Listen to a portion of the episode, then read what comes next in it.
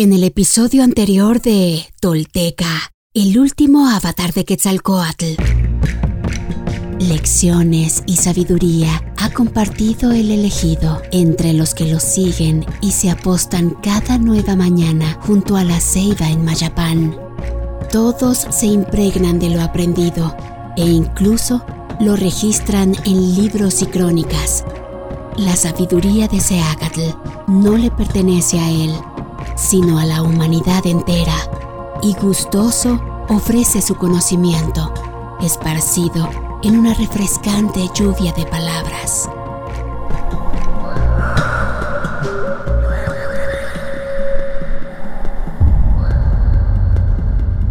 Esto es Tolteca, el último avatar de Quetzalcoatl.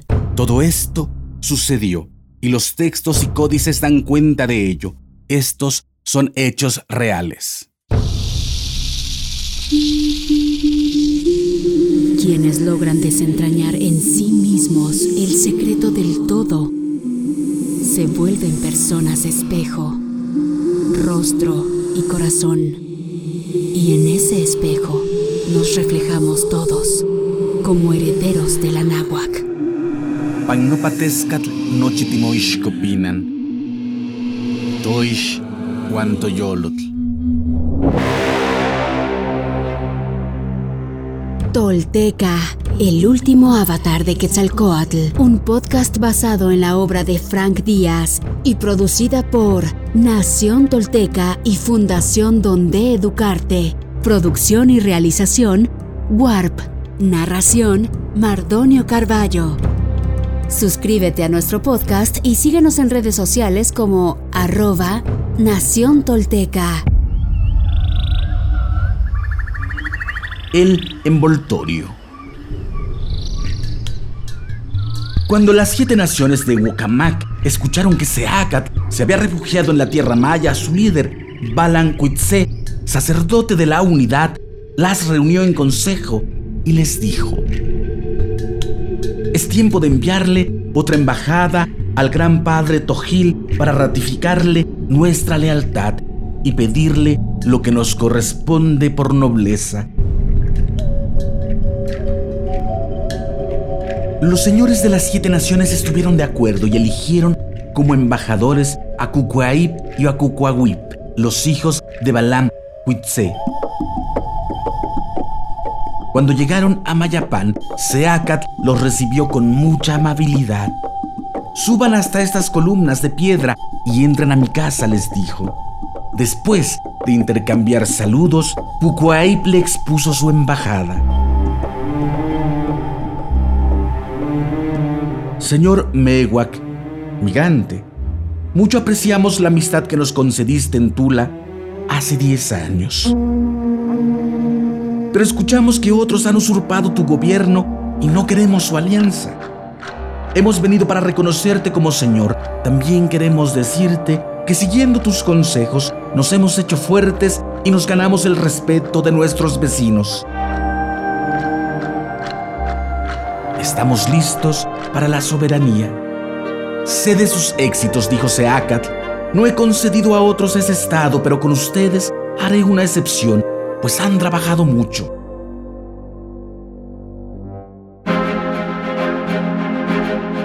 Esa noche Seacat les preparó una solemne recepción a la que invitó a los principales gobernantes mayas. En presencia de todos, puso sobre los hombros de los viajeros la manta azul celeste de los Tlactuanis. Horadó el lóbulo izquierdo de sus narices y colgó en sus cuellos las guirnaldas de flores de Sempoal. Con esta ceremonia quedaron investidos con los títulos de Ajau, Ajpoc y Ajau Cuajmajai, señor del pueblo y señor del ejército respectivamente.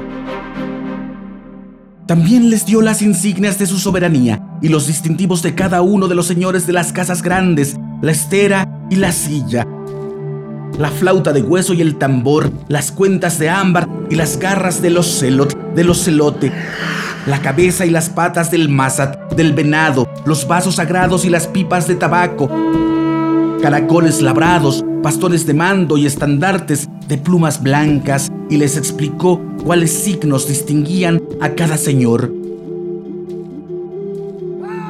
Dieron gritos de alegría a los viajeros cuando les entregaron los emblemas, pues los habían anhelado durante mucho tiempo. En verdad, Seacat se hizo amar de las siete naciones. Al terminar la ceremonia, les dio una copia de la crónica de la comunidad y les dijo, cumplan con sus preceptos y demostrarán que son dignos de su soberanía.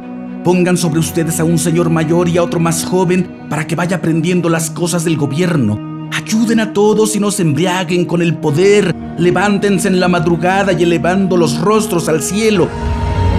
Digan a la serpiente emplumada, Oh tú, esplendor del día y de la noche, corazón del cielo y de la tierra, dador de vida y riquezas, vuelve hacia acá tu gloria, concede a nuestros hijos larga vida y desarrollo que se multipliquen y crezcan, para que te invoquen y sostengan tus santuarios, que no se ahoguen en el río, ni sean atacados por las fieras, que no adulteren, roben ni se embriaguen, para que no les condene la justicia.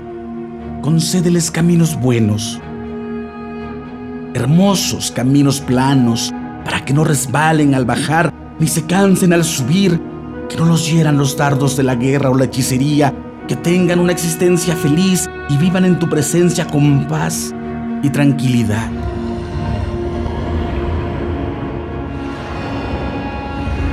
También ayunarán por el pueblo como corresponde a los señores. He aquí cómo lo harán. Cada vez que concluyan la novena y la trecena del calendario, se encerrarán en el templo y meditarán durante todo el día, comiendo únicamente frutas en ese tiempo no duerman con mujeres para que acrecienten su tonal. Tal es el precio del poder, el precio de la felicidad. Tras aleccionarlos así, Seacat les regaló un envoltorio de tela hecho con tanto arte que no se veía su costura y no había modo de desatarlo. Les dijo, Guarden este regalo con cuidado y no lo abran antes de tiempo. Cuando se cumplan los ciclos y descubran la montaña de donde surgen el poder y la gloria, entonces lo abrirán y comprenderán su contenido. Regresaron los viajeros a su tierra llevando los títulos y emblemas que habían recibido, así como el envoltorio. Este regalo fue muy apreciado por las siete naciones, pues hizo que sus vecinos les temieran y respetaran. Por ello les llamaron Cuirón Cuacal, envoltorio de gloria.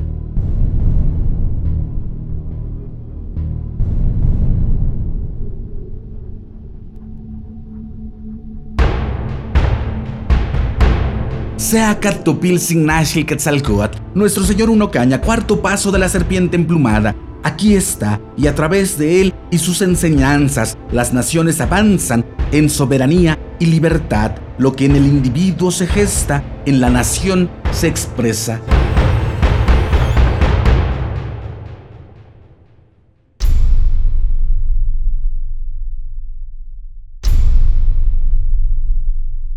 Hoy me pongo de pie, firme sobre la tierra. Al reconocerme reconecto orgulloso con mi maravilloso pasado. Dejo atrás la mentira, las falsas creencias y la vergüenza que me fueron impuestas. Sí, estoy listo para tomar mi destino. Hoy, después de mil años, he despertado. Soy espíritu tolteca que jamás fue conquistado. Hoy reconecto contigo, Anáhuac, nuestro verdadero grandioso y milenario origen para que desde ahí unido con mis hermanos toltecas, caminemos erguidos en el presente y hacia el futuro que forjaremos. En mis manos tomo conocer y morar en la sagrada filosofía tolteca, tesoro de la humanidad, que hoy regresa y devela su legado. Un camino para despertar y evolucionar en un mundo que se ha quedado sin imaginación ni respuestas. Así, basados en nuestra verdadera raíz, incorporando los últimos mil años de avances y sacrificios de hombres y mujeres de todas las culturas, iniciamos la construcción de un futuro que sí es posible, deseable y esperanzador para la humanidad, el planeta y el universo. Sí, soy sagrado. Sí, soy tolteca. Sí, soy sagrado, soy sagrado, soy tolteca. He despertado y desde mi vulnerabilidad descubro mi verdadero poder. Una vez más, mi corazón brilla en el horizonte.